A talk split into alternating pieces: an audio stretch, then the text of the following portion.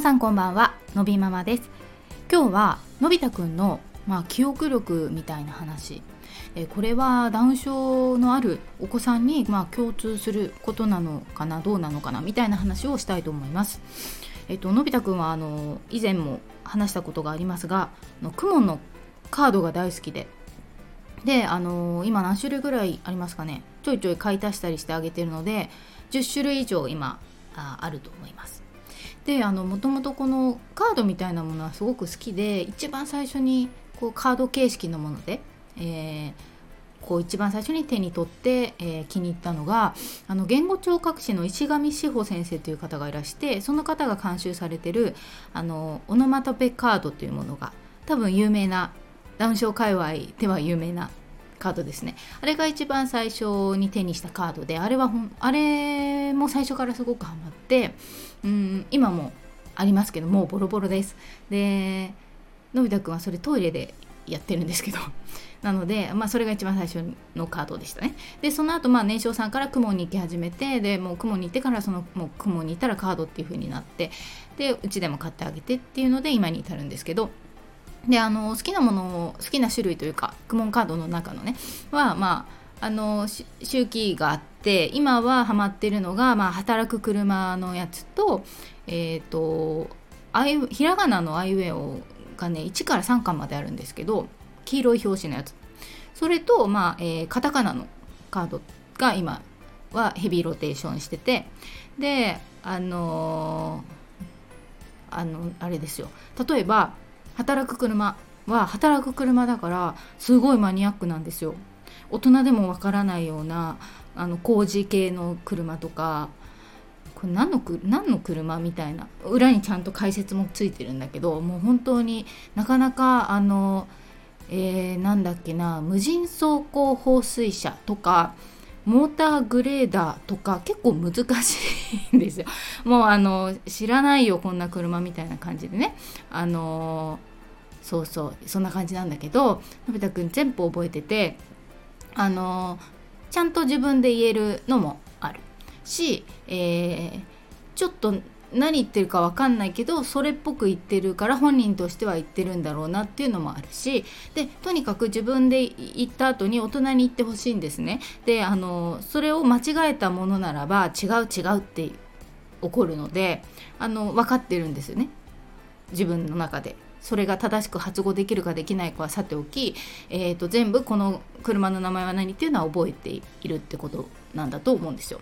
であの同じように電車のカードもあって電車の方があのちょっと細かく分かれてて在来線のバージョンと新幹線と特急のバージョンがあるんですけどそれもあのいろいろなあの乗ったことあるなしにかかわらず全国の厳選された、えー、電車が乗ってるんですけどそれも同じであの間違えたものならばあの違うと指摘が入る指導が入るわけですよ。でそんな 感じなのでうーんすごい集中すごい集中力だしすごい記憶力だなと思っていてでまあ乗り物は好きなのでまあまあ好きなものは覚えるんだなっていうのでなんとなく納得もするんですけど最近すごいなと思ったのがあのひらがなカードがその1から3巻まであるわけですね。で1巻がだいたい40から50ぐらいなんですよ。でだからまあ3つで、まあ、150弱ぐらいの言葉が入ってるわけですよね。でまあそこにはそのまあ乗り物とか全然関係なくてあのあらゆる分野の動物からなんか道具からまあいろんなものが入ってるわけ。天空空雲もあれば猫犬もあれば包丁とか積み木とかまあテレビとかねいろんなものがあるわけ。であのー、それのまあ例えばじゃあ一巻をやってたとするじゃないですか。でその途中に突然、まあ、雲とか言った後そのやつを避けることがあって何を避けてるんだろうと思ったら要は今1巻をやってるのにたまに片付けの時に違う2巻とか3巻のカードが混じっちゃうことがあるわけですよ。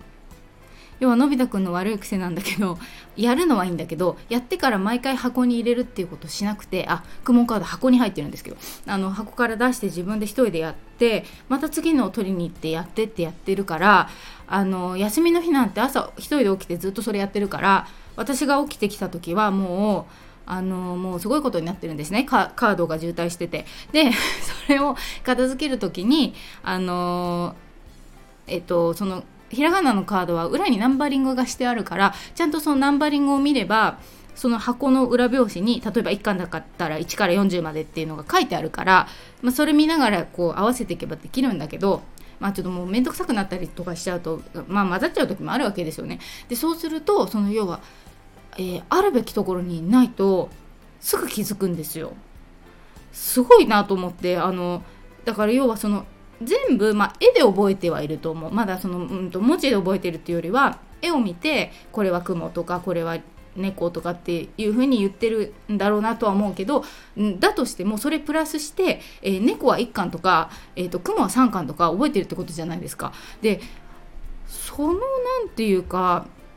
要はあある意味、えー、グルーピングができるんってことじゃないですかそのまあでも本来多分グルーピングって、えーと、天気の仲間とか動物の仲間とか乗り物の仲間とかで分けるんだろうけどまあそれの、まあ、ちょっと違うけど1番と2番と3番に分けるっていうことは、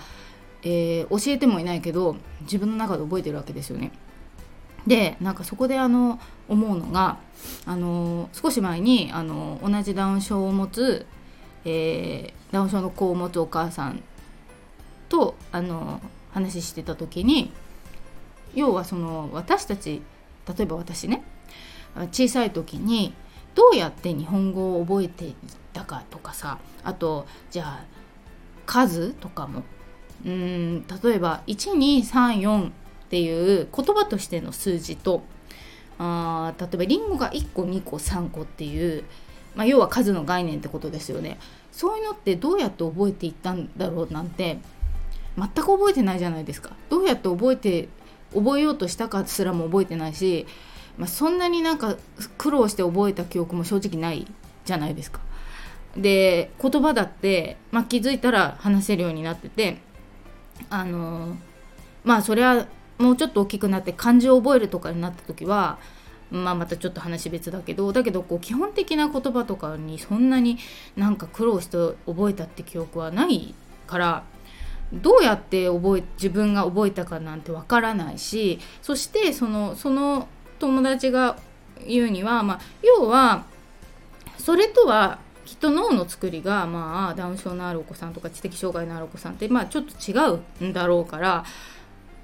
自分もどうやって覚えたかも覚えてないし仮にそれが分かったとしても同じアプローチで覚えられるのかって分かんないじゃない？っていう話をしてまあ確かにそうだなと思うわけ。でだからどういうふうにして覚えていくのかが分かったらそれに合わせてアプローチすればいいと思うけどそれが分かんないよね？みたいなこと言ってあまあ確かにそうだねと思ったわけですね。でまあで確かにそれもそうだしあの本当にその今話したのび太くんの、えーと、そういう記憶力みたいなのってどういうふうに本当に脳があの働いてというか結びつきをさせて自分の中でやってるのがすごい不思議だなと思って。であの確かに以前あのダウン症のある子とか人をたくさん見てきたあとあるお医者さんが書かれたダウン症についての本を読んだことがあるんですけど、まあ、そこにもあのダウン症のある子はそのすごく、えー、自分が興味のあることとかはすごい覚えるとよく。なのであのそういうものを見つけてあげて伸ばすとあのすごくできるようになるみたいなことが確かに書いてあったのね。あのいろんなことをまんべんなくはできないけどあの好きとなるとすごいですみたいなことが書いてあって、まあ、確かにそれはそうだなとは思うんだけどあのだとしてもその確かにどういう仕組みなんだろうって本当に確かに分かんないなと思うんですよ。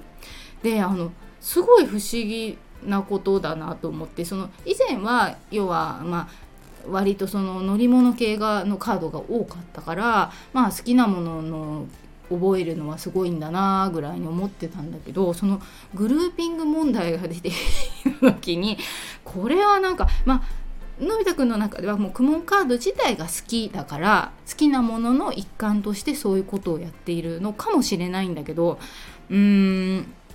まあ、多分要はあの決まったところに決まったものがないっていうのが嫌っていう、まあ、性格みたいなものとかある意味こだわりみたいなのとかそういうのの派生系でそういうことが起きてるのかもしれないけどそれだとしてもねなんか面白いですよね。そうあのー、まあまあ自分自身の脳のこともよく分かんないから、まあ、そもそも人の脳のこう作りってすごい複雑ですごいすごい高度なことだからそれ自体解明できないんだけどあの、まあ、確かにちょっと違うんだろうねと思うしその、うん、脳の作りというか回路というかよくわかんないけどけどまあそれもあるけどななんかそのできないとか、えーと、覚えられないとかいろんなことが覚えるのが遅いとかまあ事実それはあるんだけどかと思えばそういうことがあったりするわけよねすごい細かかったりとか。なんか面白いよねっていうのをすごい思ってただまあ多分ダウン症のある、えー、お子さんがいらっしゃる方で今聞いていただいてる方の中にはうちの子もすごいこれ得意でそれはすごい覚えるとかあると思うんですよ。そういう話よく聞くから多分そういうのは皆さん割とありがちだとは思うんですけどなんかね面白いですよね。なのであの、なんだろうな。確かにねどういうところに、えー、得意なものとか、えー、覚えやすいもののヒントみたいなのがきっとその子によってあるんだろうなと思うのであこれ使ったらこっちもにも使えるなとかあるんでしょうね。そういうのがね見ていくとって思ってちょっとねなんか参考に見ていきたいななんてね思っているところでございます。ということで本日の放送はここまで。最後まで聞いていただきありがとうございます。また次回お会いしましょう。さようなら。